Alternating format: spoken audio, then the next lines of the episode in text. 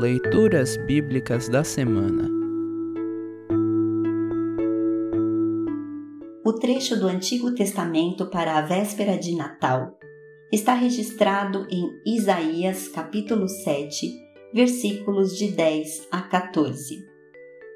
Para compreender melhor este trecho, ouça esta breve explicação. Acás foi um rei mau e idólatra em vez de obedecer a Deus, chegou a sacrificar seus próprios filhos a Baal e outros deuses pagãos, segundo Crônicas, capítulo 28, versículos de 1 a 5. Além disso, buscava segurança na aliança com reis pagãos, como o rei da Assíria, e não em Deus. No trecho a seguir, o profeta Isaías diz ao rei Acás que ele pode pedir uma prova de que Deus está com ele e com seu povo. Talvez por medo, Acas recusa-se a pedir um sinal.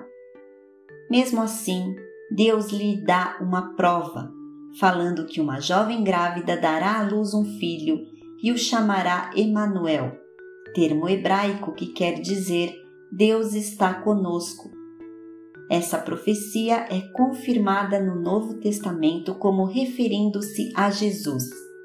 Em Mateus capítulo 1, versículos 22 e 23. Ouça agora Isaías capítulo 7, versículos de 10 a 14. Isaías 7, 10 a 14.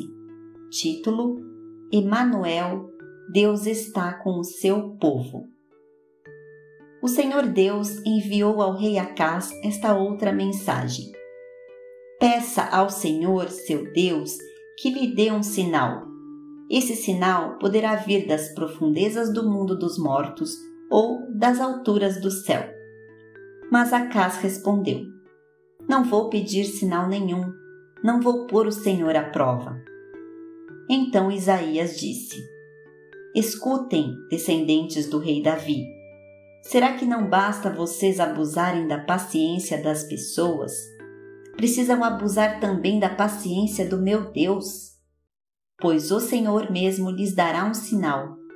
A jovem que está grávida dará à luz um filho e porá nele o nome de Emanuel.